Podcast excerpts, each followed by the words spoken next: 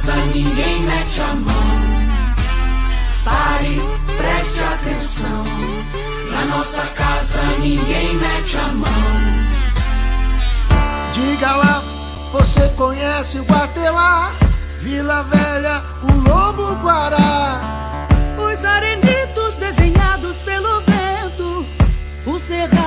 Que já foi mar. Escarpa devoniana, paisagem incrível, verdades à tona. O ser humano ultrapassa limites e para o planeta uma arma aponta. Eu respeito a fa... Olá, muito boa noite aos ouvintes da 95.7 FM. Boa noite também a todos aqueles que nos acompanham pelo YouTube e pelo Facebook. Hoje é quarta-feira, dia 20 de julho, e está no ar o programa Justiça e Conservação. Eu sou Maria Celeste Corrêa e fico com vocês até às 19 horas. No programa de hoje, teremos a coluna de Direito Animal com o professor Vicente Ataíde, que vai falar sobre a pesca esportiva e a crueldade animal. E direto da Bahia, vamos conhecer a RPPM Pico do Barbado. É daqui a pouco, dentro de 10 segundos.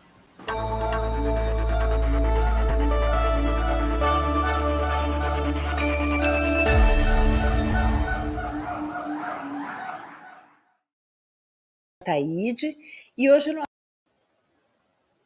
e o nosso primeiro entrevistado de hoje é o colunista sobre direito animal, professor Vicente Ataíde, e hoje nós vamos conversar sobre a pesca esportiva e a proibição da crueldade contra os peixes. Boa noite, professor.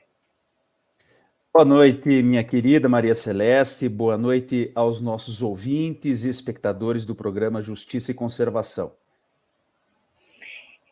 Como é que fica essa situação dos pescadores desportistas?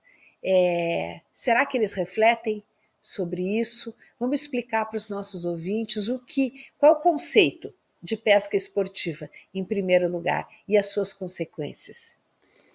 É, é, a pesca esportiva ou pesca amadora, ela é regulamentada no Brasil. É, nós temos uma lei que trata desse assunto, que é a Lei 11.959, de 29 de junho de 2009. 11.000, Lei Federal 11.959, de 29 de junho de 2009. E essa lei, ela traz é, é, disposições, normas sobre a pesca em geral, a, a, não apenas a pesca esportiva ou amadora, mas a pesca comercial, a pesca científica e mesmo a pesca de subsistência. E essa lei federal, no artigo 8 ela, ao definir é, trazer os conceitos de pesca, no artigo 8, inciso 2, ela especifica que a pesca não comercial ela pode ser científica, amadora e de subsistência. E a, a pesca amadora ela define como aquela pesca praticada por brasileiro ou estrangeiro com equipamentos ou petrechos previstos em legislação específica tendo por finalidade o lazer ou o desporto. Essa é esse é o objeto, portanto, de definição legal do que seja a pesca desportiva ou amadora. E qual é hoje a análise que se faz é, da relação de crueldade com pescar e soltar o animal? Porque, na verdade, ele ele é iscado, né? E ele se fere quando isso acontece, ainda que ele seja devolvido é, pra, pra, para o rio ou para o mar. Então, qual, qual, como que é feita essa análise hoje? E aonde incorre a crueldade? É, em primeiro lugar, mais uma vez é importante relembrar que este ano de 2022 é o ano em que nós celebramos os 10 anos da Declaração de Cambridge sobre a consciência em animais. Essa declaração científica que consolidou o entendimento de que nós, os seres humanos, não somos os únicos a termos consciência, intencionalidade, afetividade, mas os animais também partilham conosco esse tipo de, de estado, de consciência, de sensações, de sentir e, e, consequentemente, de sofrer, de sentir dor, de sentir angústia, de sentir medo e assim por diante. E a pergunta que se coloca, né, a declaração de Cambridge, ela, ela especifica, por exemplo, mamíferos, ela especifica aves, mas ela não exclui outros animais e ela menciona, inclusive, um animal marinho bem importante que são, é o polvo, né? Os cefalópodos em geral, né? Como também animais que, embora sejam invertebrados, eles também possuem consciência, ciência e, portanto, capacidade de sentir e de sofrer. Quanto aos peixes, isso é inequívoco que os peixes também são capacidade, têm capacidade de sentir e de sofrer e de experimentar conscientemente estados dolorosos. Eu, eu me recordo, Maria Celeste, li uma, uma, uma pesquisa que foi feita na Universidade de São Paulo pela Faculdade de Medicina. Me permita, Maria Celeste, compartilhar contigo e com os nossos ouvintes o resultado dessa pesquisa. Os cientistas da Faculdade de Medicina é, estavam é, é, fizeram uma testa, uma experimentação com peixes, com trutas, é, visando exatamente aferir a capacidade de sentir dor desses animais, porque o objetivo da, do, dos cientistas era é, é, saber se era fazer experimentos envolvendo analgésicos porque era, era um experimento exatamente é, que visava é, buscar novos é, medicamentos analgésicos para é, é, reprimir a dor. E o que, que eles fizeram?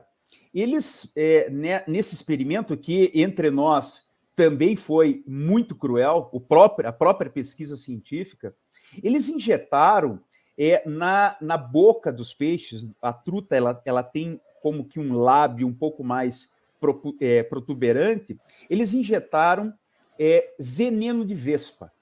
É a substância tóxica é, é, que, as, que as vespas possuem. E colocaram as trutas no aquário. E o que, que os cientistas observaram nessa experiência que, como eu disse, foi realmente muito cruel?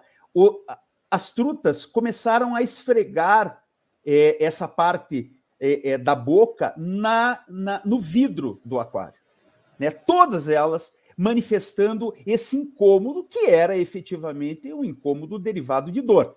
Mas os cientistas queriam saber se os peixes têm capacidade de sofrer e de sentir dor.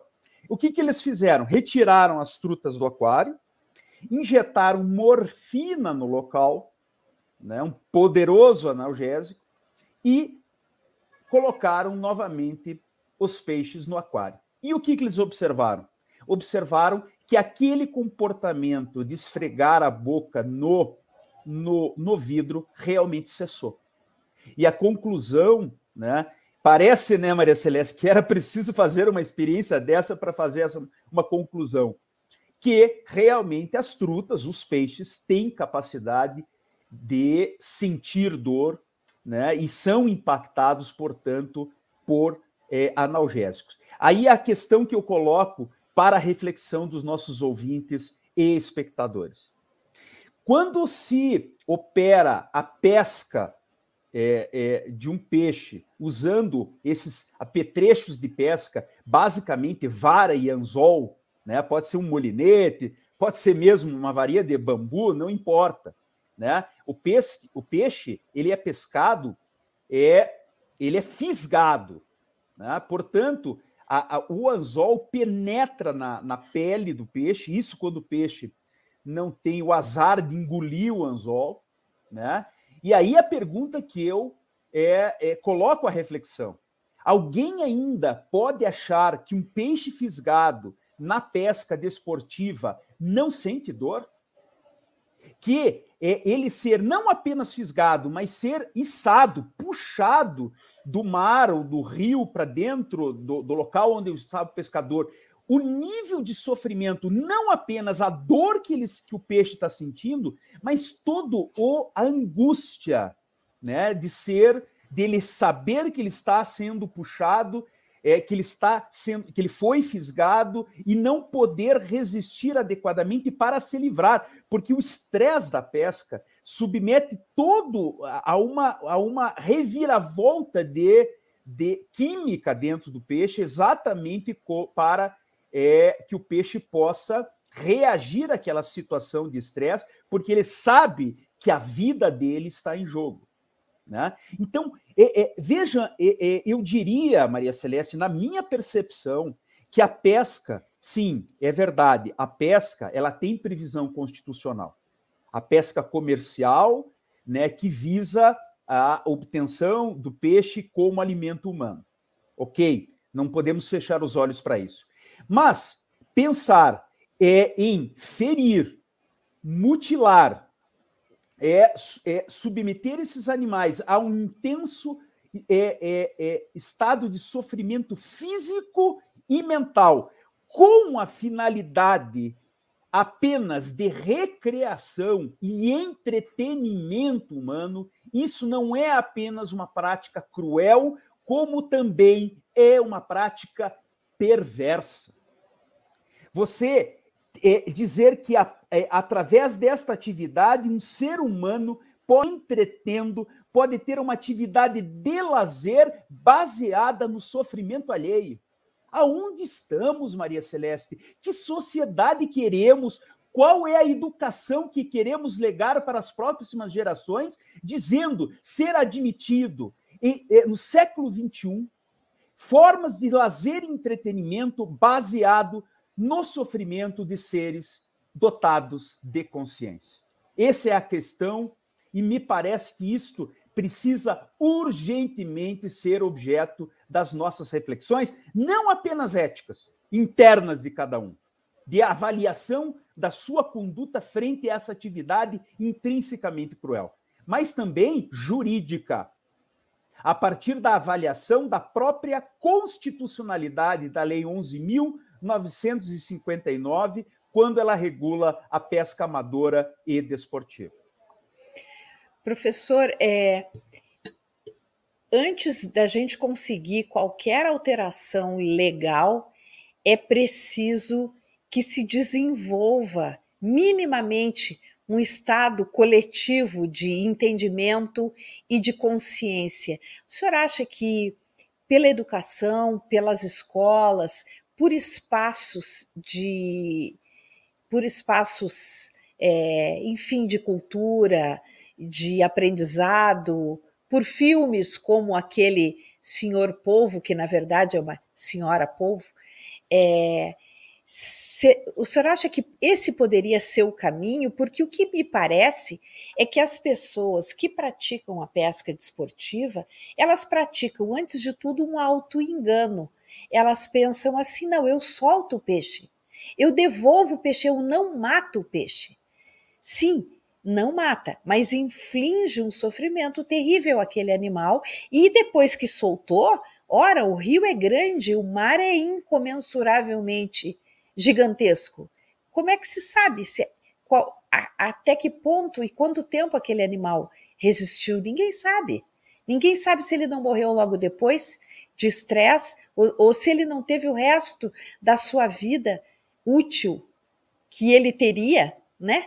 Prejudicado, que ele teria normalmente na natureza, se ele não teve a sua vida prejudicada por aquele ato humano da pesca desportiva. Então, não seria é esse um dos caminhos, a educação, para a gente instalar uma reflexão maior dentro da sociedade? Você falou a palavra é, é que define melhor do que tudo isso. O auto-engano.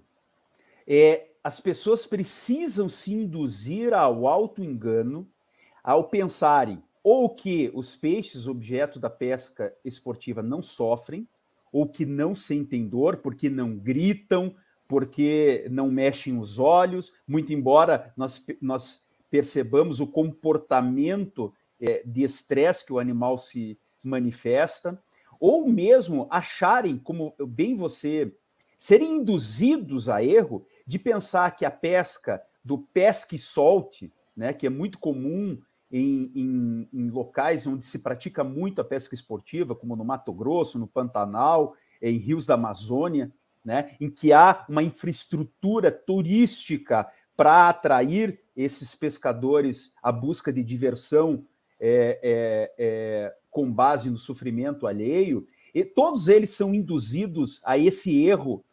É, é, eles são, eles aproveitam essa essa mensagem equivocada para acharem que ao soltarem o peixe eles estão contribuindo para a manutenção da ecologia e a preservação das espécies. Há quem diga exatamente isso, Maria Celeste.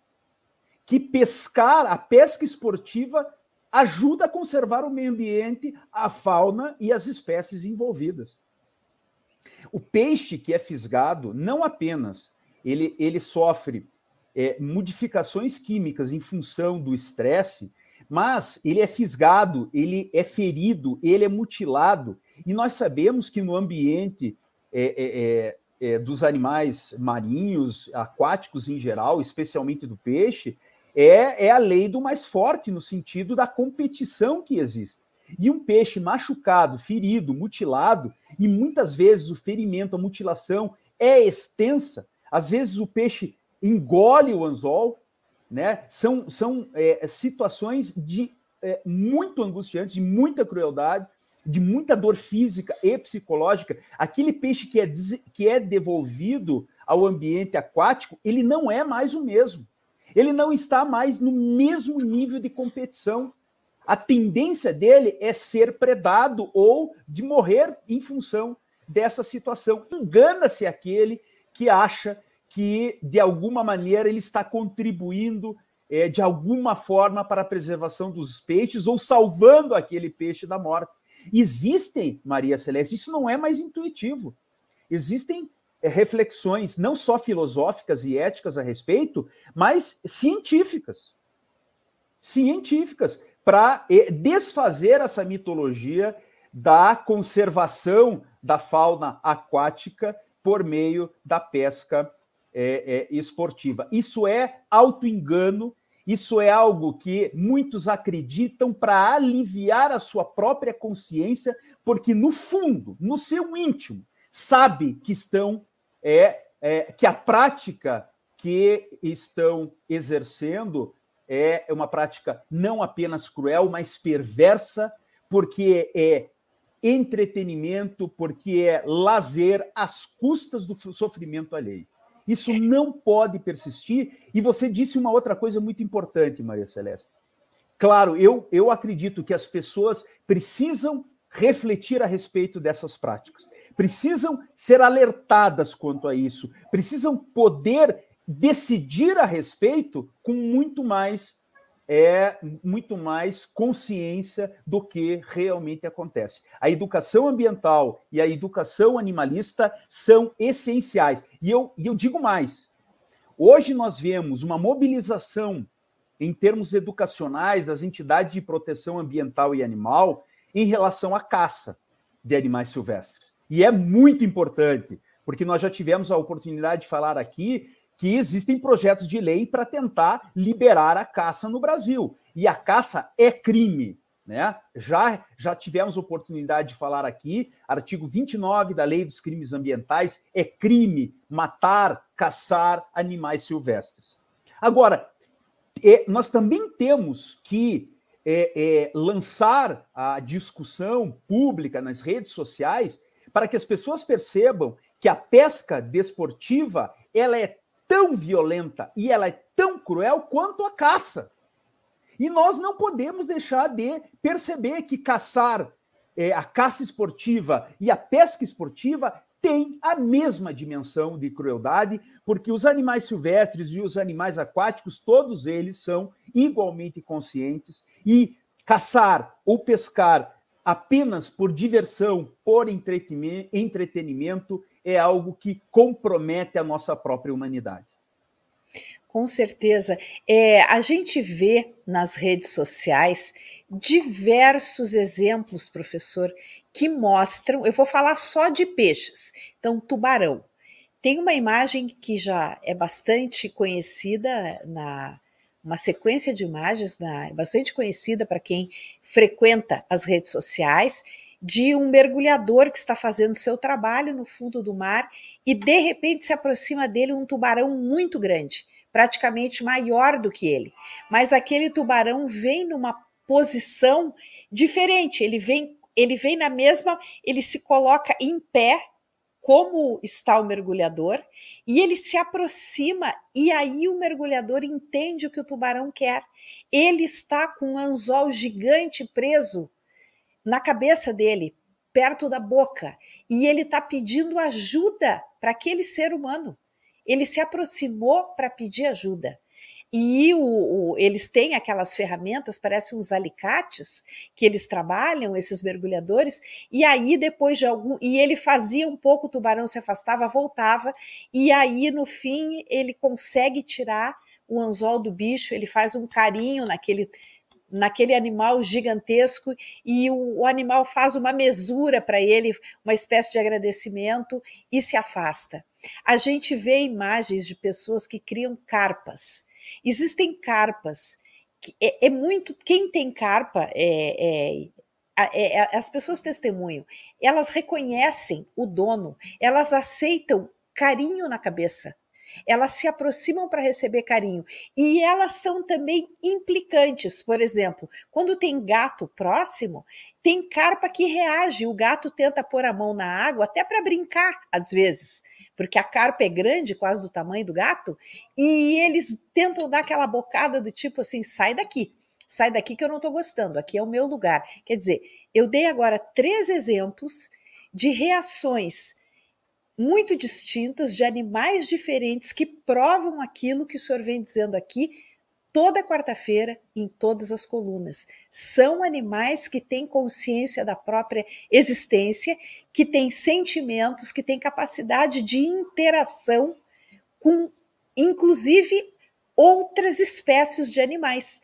Seja o animal humano, sejam outros animais, até mamíferos, enfim. E então, isso tudo, eu acho que o que precisava era uma, era uma divulgação ainda maior para que as pessoas começassem a perceber e se comover com imagens como essas. O senhor concorda comigo? Plenamente. E mais uma vez eu repito, é, se hoje é, for de alguma maneira divulgado imagens ou questões envolvendo caça de animais silvestres, a revolta, a comoção social já se já é diferenciada. Né? Ainda que hajam grupos, setores buscando é, patrocinar a, a, liberação da caça esportiva, que eu repito, é proibida no Brasil, né?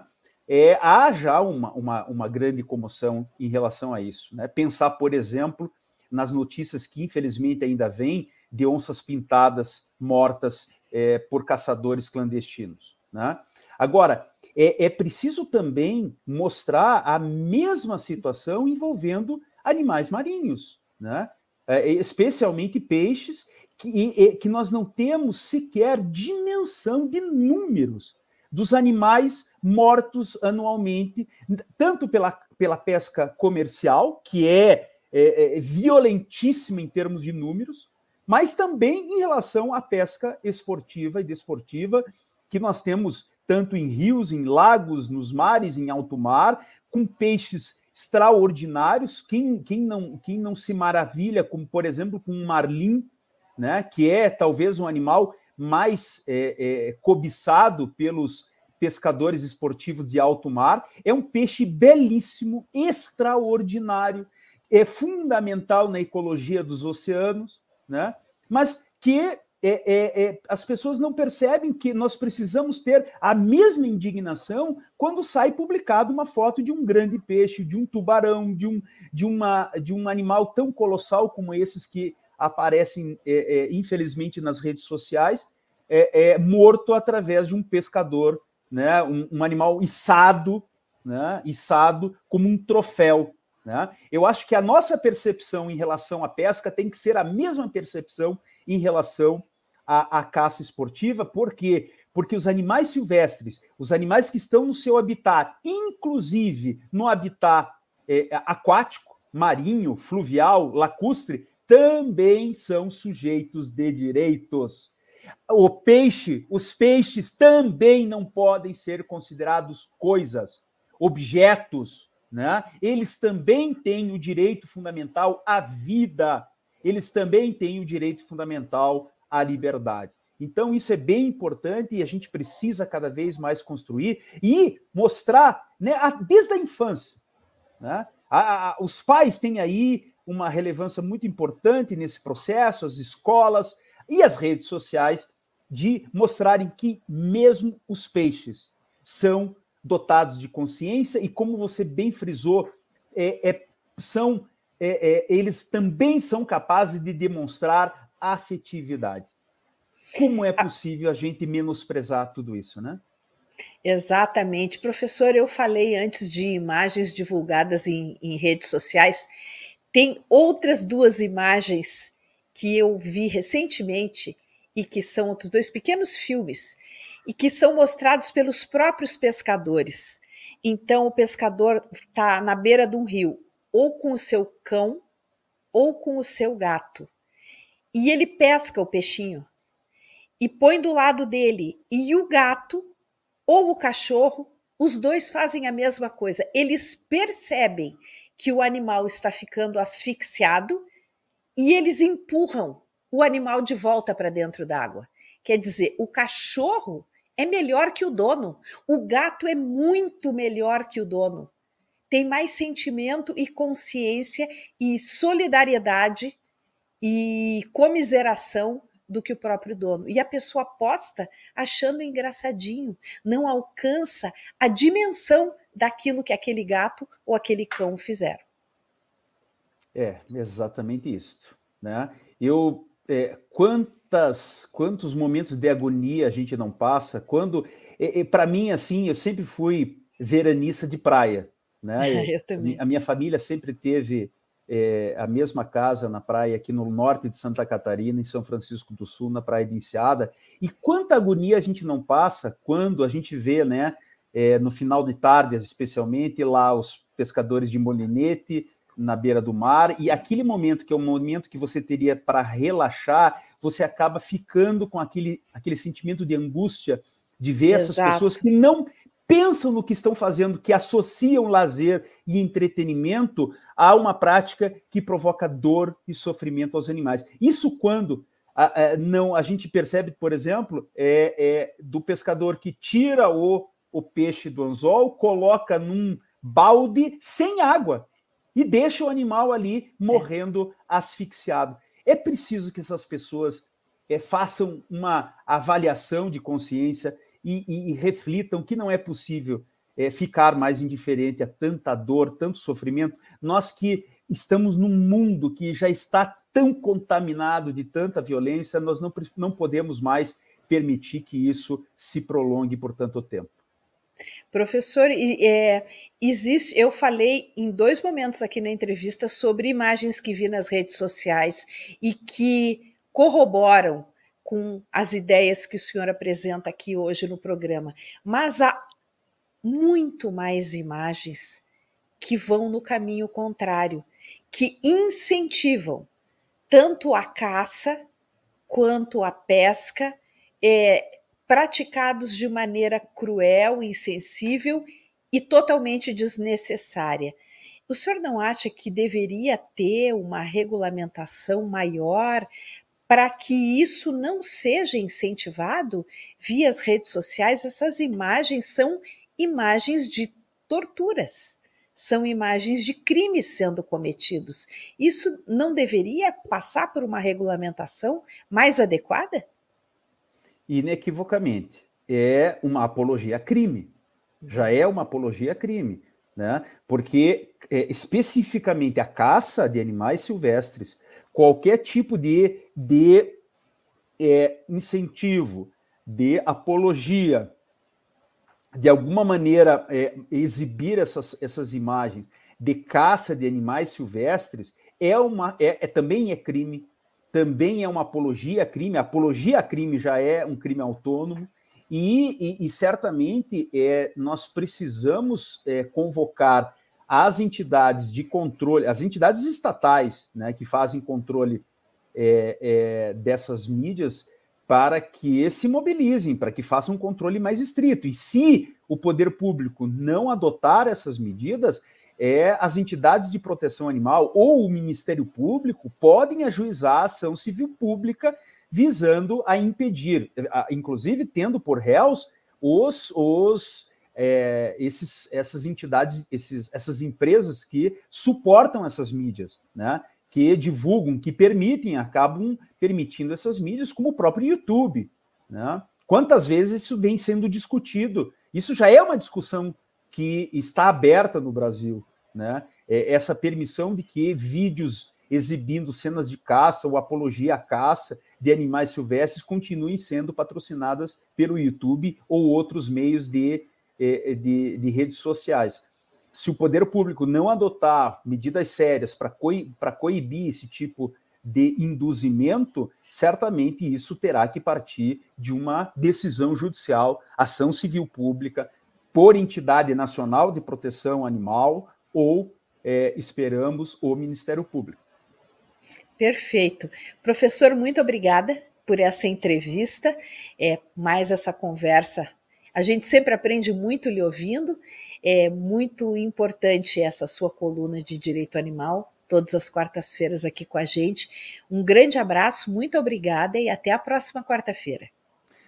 Muito obrigado mais uma vez, Maria Celeste. Eu agradeço muito, é, é, cumprimento mais uma vez o nosso, toda a equipe do programa Justiça e Conservação, o Observatório Justiça e Conservação. É sempre um grande prazer estar com vocês. Muito obrigado a todos e a todas. Obrigada. Agora vamos ler alguns comentários sobre a. Opa, desculpe, estou longe do microfone. Feito. Agora vamos ler alguns comentários feitos aqui é, durante a exposição, a entrevista do professor. A Ângela Leone já avisava que estava presente, Renata Bonfim, Cap Mídia, Jean Guimarães, Rosângela Bahia, e aí Marília Miretes que diz: quem pratica pesca esportiva fica com a consciência tranquila, pois solta o peixe na água. Não pensam na dor e no estresse do animal, só pensam no bem-estar próprio. Renata Bonfim é, comenta logo abaixo: parabéns, professor, por trazer esse assunto tão emergente. No Espírito Santo, ao costume desse pescar marlim, é, é terrível a pesca do marlim. Fico muito triste com isso. E temos mais alguns comentários também a, a Marili Miretsky falando sobre tourada, rodeio, circo, pesca esportiva são frutos do especismo do ser humano, que acha que qualquer outra espécie é inferior e deve servi-lo. Maria Fernandes diz: assim como tortura não é cultura, também não é lazer. Dora de Souza Mourão. Boa noite, RPPN Campo Escoteiro Geraldo Nunes. Maria Fernandes comenta também: vocês conhecem a crueldade que ocorre todos os anos nas Ilhas Faroé em nome da cultura, que tristeza, que tristeza, sim. É um, são imagens terríveis. É, a, a pesca, se não me engano, de golfinhos que são encurralados numa baía e a cor do mar se torna vermelha, vira puro sangue. São centenas e centenas de animais mortos. É uma coisa é, aterrorizante. Felicitas diz: ótima fala muito obrigada, doutora Taide. E Maria Fernandes comenta novamente: em média, mil bateias piloto, é, não, baleias piloto, é, eu falei em golfinho, são baleias piloto, são mortas todos os anos nas Ilhas Faroé, um território da Dinamarca. Menos de 20% dos animais mortos são utilizados para alimentação. E ela diz também depois que ela costuma denunciar essas postagens de nas redes sociais quando nós comentamos aqui que há pessoas que se exibem com os seus frutos, é, os resultados, é, os resultados da sua caça e da sua pesca, há pessoas que se exibem. De fato, é, esse é o melhor comportamento, isso precisa ser denunciado e precisa acabar porque, como o próprio professor acabou de comentar com a gente, apologia ao crime também é crime. Bem, e agora nós vamos conhecer as histórias da Reserva Particular do Patrimônio Natural, RPPN Pico do Barbado. Vamos conversar com a guardiã dessa RPPN, Ângela Leone. Boa noite, Ângela. Boa noite, Maria Celeste, tudo bom? Tudo bem, tudo tranquilo. Conte para nós como é a sua reserva, descreva as belezas da sua reserva para a gente e dê a localização, porque você está na Bahia e tem gente de todo o Brasil lhe assistindo e a gente gostaria de saber direitinho onde, onde fica a RPPN Pico do Barbado. Certo. A RPPN Pico do Barbado, como você falou, fica na, no estado da Bahia. E exatamente no centro da Bahia, na região serrana alta, denominada Chapada Diamantina. É um celeiro de águas é, da região toda aqui, inclusive do nordeste do Brasil, porque ela tem uma grande parte, nós contribuímos para o Rio São Francisco. Então, ela é uma, uma área que é, produz água a nível nacional e especificamente ela está localizada em três municípios. Ela pega o município, a grande parte dela está no município de Abaíra. É, ela pega também, aí tem um mapazinho é, mostrando essa ponte, essa setinha verde é a localização da RPPN, que fica entre a bacia do rio Paramirim, que deságua no Rio São Francisco, e a bacia do Rio de Contas, que deságua em Itacaré, certo? Então, completando município de Abaíra, a grande parte, município de Rio do Pires e município de Piatã, certo? Um município muito conhecido na Bahia pelos cafés, a Bahia é um município conhecido pela cachaça, e Rio do Pires é o município do lado do Rio São Francisco. É, você quer fazer algumas perguntas? O que é que você quer que eu aborde?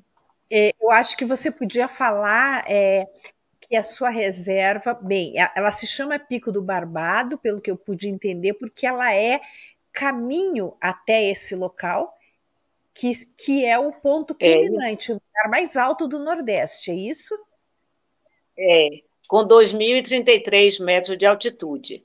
Então, nessa foto que vocês estão vendo aí, é a vista da sede da RPPN, onde a gente vê aí, na verdade, fora da RPPN, essa vegetação da frente é a RPPN. Então, eu estou olhando da RPPN para o lado leste, onde eu vejo a Serra da Tromba, onde está localizada uma unidade de conservação, a área nascente do Rio de Contas, que é exatamente o ponto onde nascem as primeiras águas do Rio de Contas, um lugar maravilhoso, um lugar importantíssimo que precisa ser, inclusive, melhor preservado. Ele já tem uma unidade de conservação, mas ele precisa mais ações para é, garantir a integridade dessas nascentes.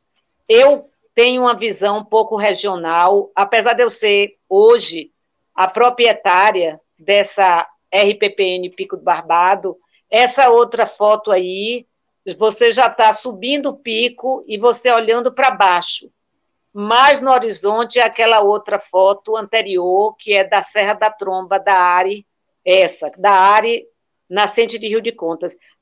Aí é como se você tomasse assim, entrasse num, no helicóptero e desce para trás, aí seria a outra foto onde você vê as duas montanhas, porque a RPPN Pico do Barbado ela é formada de duas montanhas e um platô na frente. Aí eu estou no platô, que é onde fica a casa.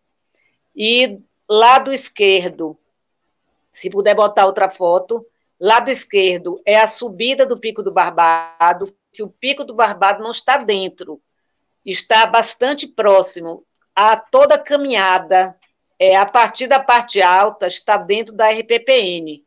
Para você acessar, tem um lugar chamado Forquilha da Serra, porque são dois, dois, duas grandes serras, os dois pontos mais altos do Nordeste brasileiro é o Pico do Barbado, com 2.033, e o Pico do Elefante, com 1.998 é,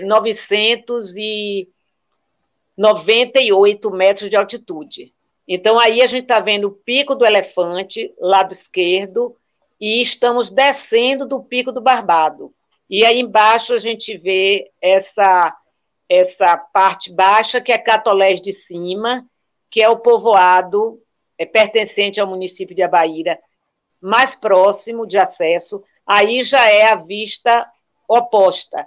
Você vê o elefante é, e você vê para trás o município de Rio do Pires, totalmente dentro do coração da APA Serra do Barbado, uma unidade de conservação maravilhosa, a coisa mais linda do mundo, dos lugares mais lindos que existe no mundo, são as serras é, e toda a área da APA Serra do Barbado, que vai de Núbia, que é um povoado de Piatã, passando por Ribeirão, por Catolés, por Contagem, vários povoados fantásticos, tanto do lado do São Francisco do Rio do Pires, como do lado de Abaíra e Piatã.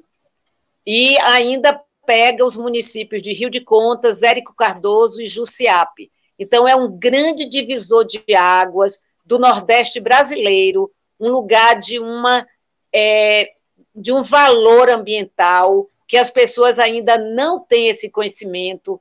Lá a gente tem aí a foto da primeira vez que eu subi o Pico do Barbado, com a minha filha Luan atrás, com meu amigo Zé Carlos e uma amiguinha também da minha filha que está aí do lado de vermelho.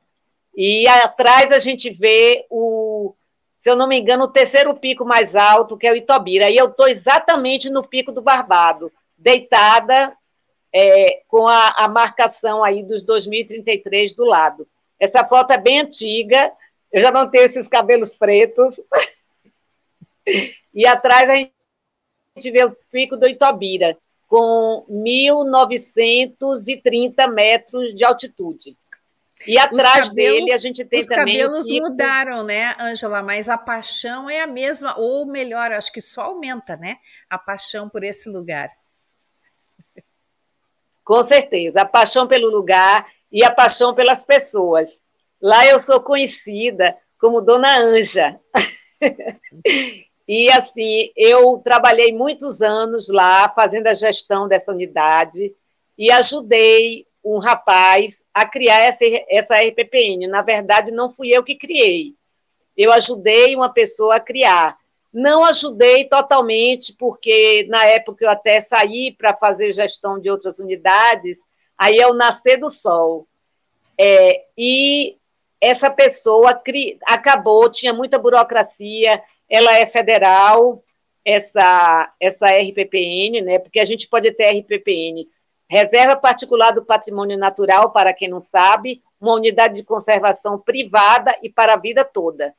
Então, a gente pode ter a nível federal, que é o ICMBio, a nível estadual, no caso da Bahia, é o INEMA, e a nível municipal dos municípios, que hoje já tem alguns que fazem a própria é, constituição da RPPN. E aproveitando aí o gancho, eu queria fazer uma observação muito importante que eu venho falando, porque assim, hoje eu me sinto assim com uma missão. Eu trabalhei 30 anos no governo do estado. Aí a foto da janelinha da, da do abrigo de serra, casinha de adobe, para quem for para quem for ler o conto do, do livro que nós estamos é, organizando, né? A Renata Bonfim, o Ângelo, a Dora, a Ana Maria, a Cristina, a Lívia e mais algumas pessoas. Me desculpe se eu esqueci o nome de alguém. E a gente está fazendo esse livro e a, essa foto né, é uma das fotos que vai estar no livro da, das RPPNs. Então, voltando à questão que eu estava falando das três instâncias governamentais, federal, estadual e municipal. Então, nós. É, eu, eu hoje estou fomentando, estou, estou dentro desse movimento, junto com a confederação, na pessoa aí da, da diretoria, né? Vários desses que eu falei o nome são da diretoria da Confederação Nacional de RPPNs, e precisamos criar novas RPPNs. Principalmente, eu tenho essa visão em áreas que já têm proteção, como de, porque existem duas categorias: proteção integral e uso sustentável. O que é uma, uma unidade de conservação de uso sustentável? Por exemplo, eu estou aqui dentro de uma propriedade minha, que é dentro de uma APA Marimbu Iraquara vizinho ao Parque Nacional da Chapada Diamantina. Então, eu vou criar aqui também, eu vou criar uma RPPN. Lá de cima, a janela é a foto dessa casinha, e lá atrás é a Serra da Trombo, de ter nascente do Rio de Contas. Bom, e aí, voltando, eu fico esgalhando por causa das fotos, mas aí eu estou tentando retomar. Então, voltando às três instâncias governamentais, a nível federal, a gente tem a grande lei que chama SNUC, Sistema Nacional de Unidade de Conservação. E nessa lei é dividida essas duas categorias, proteção integral e uso sustentável. Na hora de aprovar pelo Congresso, tá, tá, tá, as RPPNs não ficou como proteção integral, ficou na categoria uso sustentável que, na verdade, foi uma incongruência. Por quê? Porque nós, proprietários de RPPN, toda a nossa vida é, é, como proprietário, dentro da, da propriedade, a propriedade, a vida da propriedade, é, funciona como uma proteção integral. E na hora a gente não sabe, não se sabe, eu não sei exatamente por que se conjectura, né? E a gente tem uma luta, inclusive, na confederação, para ser mudada, para entrar como proteção integral. Só que os estados entenderam isso estão criando suas leis e colocando as RPPNs estaduais como proteção integral. Então, na Bahia é proteção integral, em vários estados, eu não sei se todos são proteção integral. E os municípios aí também têm que colocar como proteção integral que para nós é extremamente importante, porque, na verdade, nós somos proteção federal. Então, a minha RPPN, Pico do Barbado, que ela originalmente teve outro nome, que a pessoa, o meu amigo que criou, quando eu era gestora da APA Serra do Barbado, ele criou, ele conseguiu fazer todo o processo e, e criou, ele colocou o nome de RPPN Tamarandiba. E quando passou para o meu nome, foi uma situação de saúde que ele precisou vender. E eu fiquei muito feliz que ele mandou avisar para um monte de gente que avisa a Ângela que eu estou vendendo, eu quero que ela compre. Eu digo, eu não, pelo amor de Deus, eu não tenho essa capacidade, não é minha história, é você que tem que continuar. Enfim, o universo, no conto tem a história completa. Então, não vou contar completa para vocês quererem é, ler o nosso livro, né?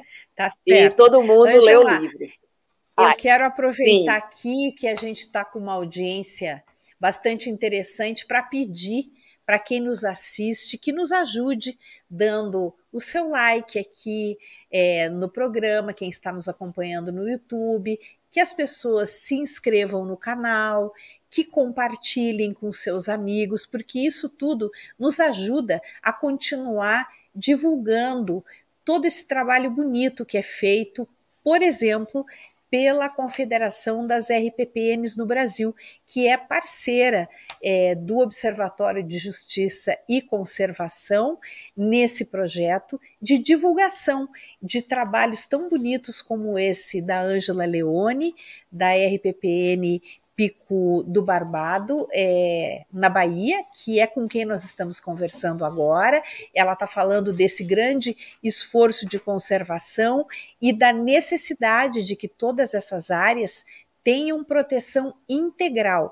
As imagens que nós vimos mostram, além daquelas, daqueles picos maravilhosos, cobertos com vegetação rupestre, a gente mostra nas áreas de baixadas e a gente vê florestas de encosta e florestas mais de chão, típicas da Mata Atlântica e que é uma das uma da, um dos biomas mais, é, mais agredidos em todo o Brasil. E essa área está sendo preservada pela Ângela Leone para sempre, porque é uma RPPN, tem proteção integral e não pode ser tocada. Eu queria aproveitar, Ângela, para passar aqui os comentários para que você ouça quem está cumprimentando você pela sua fala, pela sua presença. A Lívia Cavalcante está dizendo boa noite, Ângela, lugar lindo. A Lúcia Ferreira, Pereira, perdão, parabéns, Ângela. Renata Bonfim, um abraço. A amiga é, RPPnista Ângela, é, deixa eu ver se eu consigo ler. Isso, RPPnista Ângela Leone, lutadora em prol do meio ambiente. Ela está falando pela RPPN Reluz do Espírito Santo. Marcelo Souza diz: parabéns pelo seu trabalho de conservação, amiga Ângela. É, é, Dora de Souza Mourão fala: no Rio de Janeiro são áreas de proteção integral, só permitindo o uso indireto dos recursos naturais. E a Renata Bonfim comenta novamente: Ângela é uma artista da culinária natural. Olha só. Maria Fernandes dando também os parabéns para Ângela Leone. É, aqui, Moraes MC. Moraes, parabéns, dona Anja, que é o apelido da Ângela entre os moradores daquela região da Bahia. Maria Lúcia Barrios manda aplausos para você. A Dora Mourão diz: Dona Ângela, sua RPPN é maravilhosa. Ângela Guimarães Simão, é, Confederação Nacional das RPPNs presente, parabéns, Ângela. E por fim, José Mourão. José Eugênio Mourão diz parabéns para você. Ângela, quem quiser conhecer essa região, a RPPN, como deve proceder, aonde pode buscar informações, você tem algum algum é, endereço eletrônico de contato, um telefone, algo que você queira deixar? É, o melhor seria o WhatsApp, né? Porque é o que eu mais uso, que seria, se você tiver como colocar aí, não sei se consegue, é o 719 falar mais devagar, né? Isso. 719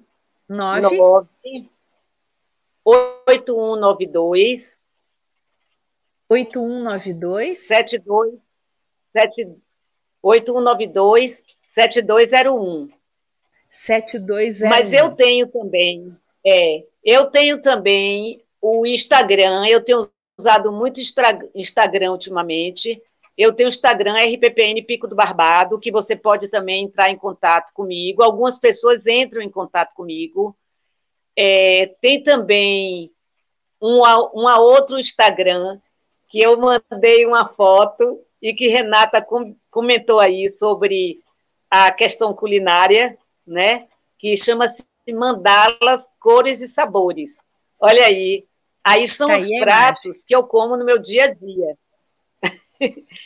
e aí eu vou fazer um link com toda essa história aqui agora, começando com o professor é, maravilhoso que tem, eu tenho assistido às lives dele que acontece antes das lives da RPPN, que nessa pandemia eu me encontrei com o veganismo, né? E a partir do veganismo eu comecei a é, desenvolver um sentimento maior ainda do que eu já tinha pelos animais, principalmente pelos animais silvestres. Aqui onde eu moro, os macaquinhos entram, comem minhas bananas, tem umas cobras que moram no meu telhado enroscadas. Quando alguém fala que vai tirar as cobras, eu digo, pelo amor de Deus, não faz isso, vai bulir comigo. É, as lagartixas, se eu virar ali o quadrinho, tá cheio de lagartixa, aqueles calangos lá que eles dormem. É, e fora os outros, outro dia uma viadinha, uma fêmea de viado, pariu e eu vi o viadinho, eu estava vendo ela gestando e vi, até uma amiga minha estava aqui comigo, não vi sozinha, o viadinho saiu desembestadinho, tinha acabado de nascer. Então, eu não crio cachorro, nem gato, nem animal doméstico nenhum, por uma questão de respeito aos animais silvestres, já que eu moro numa região, eu moro num sítio, num lugar de mata, onde existem animais é, silvestres e eles não poderiam chegar tão próximo a mim. Eu não estou criticando ninguém, por favor, longe de críticas. Eu só estou falando sobre a minha é, conduta, assim, como é o meu, a minha forma que eu hoje vivo né? A sua opção. E Essa paralelo, é a sua opção. A minha é, é, é uma coisa, foi da pandemia para cá, né? E é uma coisa nova na minha vida, tudo isso, e eu estou muito encantada com as, é, as palestras do professor Vicente. E essas mandalas aí são todas veganas. Hoje eu faço queijos de leites veganos, leite de amendoim, igual você faz um queijo normal. Aí nessas eu faço a mandala e eu boto os ingredientes. Então todas essas aí foram alimentos que eu estava me alimentando aí antes de eu me alimentar, eu fotografo e coloco nesse Instagram, que é uma forma também de vocês falarem comigo, porque eu acesso eles, ele no mínimo duas vezes por dia, que são os dois as duas refeições que eu faço. Eu queria só então, é, fazer, é, eu estou encantada RPPN. com as coisas que eu estou aprendendo nesse programa. Obrigada, muito obrigada, Ângela. É Não. arroba RPPN Não. Pico do Barbado, é isso? É. Agora, a que eu mais uso hoje em dia é arroba mandalas.cores e sabores. É a mandalazinha amarela, botando assim, mandalas, aí aparece logo no Instagram. A minha, eu não sou muito assim, é, eu não sei direito assim essas coisas muito tecnológicas. Né? Então eu, eu sei que é isso, arroba cores mandalas... e sabores. É, cores, cores e, sabores. e sabores. Certo. Aí a dúvida do certo. pessoal, Angela, é como é que você tem coragem de comer depois, porque é muito bonito, dá vontade da pessoa ficar olhando, dá pena de comer, tá lindo, lindos os pratos. Tem muita gente elogiando aqui é muito bacana. E é, a Lúcia Cavalcante está falando que experiência incrível, Ângela, essa de ver a, a viadinha, quando você falou que a, a, a fêmea de viado deu deu cria e você viu o animalzinho nascendo. Jorge Veloso, Lúcia Cavalcante, Dora de Souza Mourão, Maria Fernandes, todos estão parabenizando você pela sua iniciativa de vida, né? De, de se manter aí nessa área maravilhosa como guardiã dos, da, das espécies nativas, da flora e da fauna, e pela sua opção com essas comidas belíssimas aí. Parabéns, Ângela. Foi um grande prazer conversar com você e quero dar mais uma vez os parabéns pela sua RPPN muito sucesso e agora eu sei que você vai fazer o plano de manejo e, e vai seguir em frente com esse projeto que você abraçou de corpo e alma. Um grande abraço, muito obrigada pela entrevista, viu? Eu que agradeço muito. Você é uma excelente entrevistadora. Está de parabéns o programa, a iniciativa, fantástico. Muito obrigada, Gratidão. querida. A gente que agradece, um grande abraço e até uma próxima oportunidade. Tchau.